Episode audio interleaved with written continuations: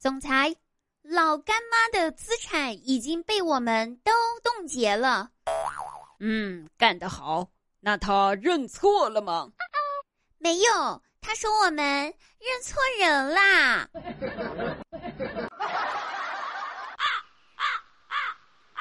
现在的孩子去上学呢，他们的书包里面呀，不光装着书本，还会装着玩具啊、手机呀、iPad 呀等等等等等等等等一大堆的东西。我们小时候就不一样了，我们那时候去上学，书包里面只装一样东西，那就是一颗随时准备放学的心。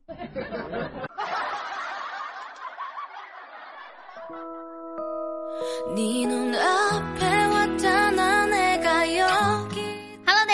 这里依然是滴答，开心听到不开心更要听滴答哟。那滴喜欢滴答公园的朋友，大家记得喜马拉雅所有滴答姑娘四个字点击一下我头像，把我关注点上，好不好？订阅我们节目笑话日常，解锁更多日常段子哟。今天晚上八点半呢，滴答姑娘就会在喜马拉雅可以直播啊，等你来听我唱歌，不见不散。是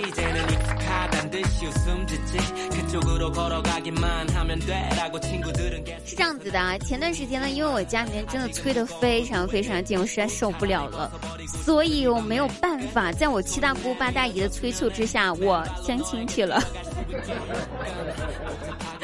第一次见面嘛，和那个男人第一次见面的时候，大家都比较，就是比较拘谨，也比较矜持，所以呢，就你懂的嘛。为了营造一个比较文静的人设，所以我全程都没怎么开口说话。就算是开口说话，我的声音都是那种，嗯，啊，哦，哦，原来是这样啊，哇，都这种就特别做作，而且还比较柔柔的声音。最后，人家对方男生问我说：“说，哎，姑娘，你平时间说话都是这么温柔的吗？”啊，我淡淡的回答道。我要是平常也这么温柔的话，我就用不着来相亲了。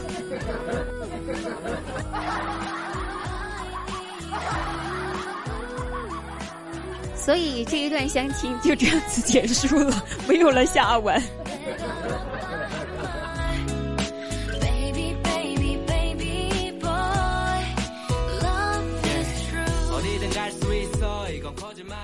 考结束了之后呢，小明的奶奶就开始烧香拜佛了，祷告说：“各路神仙呐，保佑我家小明考试能够考到一百分呐，一定要考到一百分那么多呀。”然后神仙就出来了，问说：“你确定只要一百分吗？”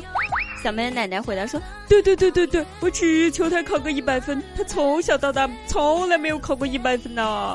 ”神仙。回答好的。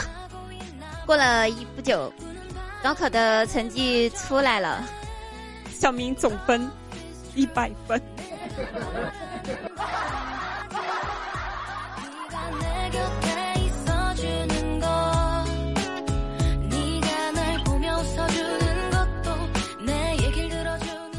《天龙八部》里面，阿朱深情款款的对乔峰说：“乔大哥。”无论如何，我都愿意和你在一起，做一个契丹人。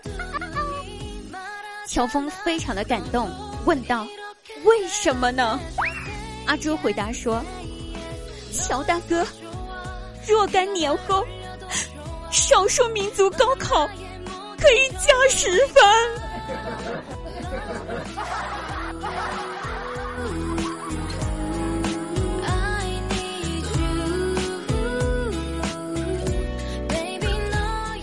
昨天晚上下班回家，洗完澡出来走到客厅的时候，就看到我妈一个人在沙发上坐着看电视。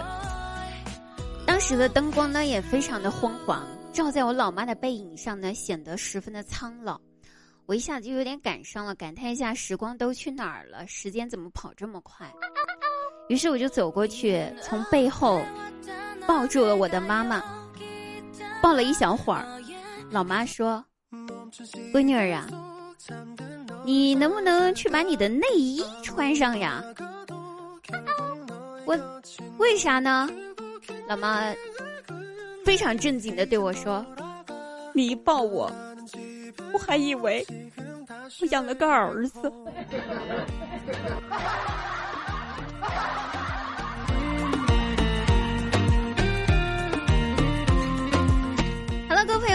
到此结束了，马上就要高考了，为我们的高考学子加油吧！然后我们本节目到此结束了，下期再会，记得晚上来找我哟，拜拜。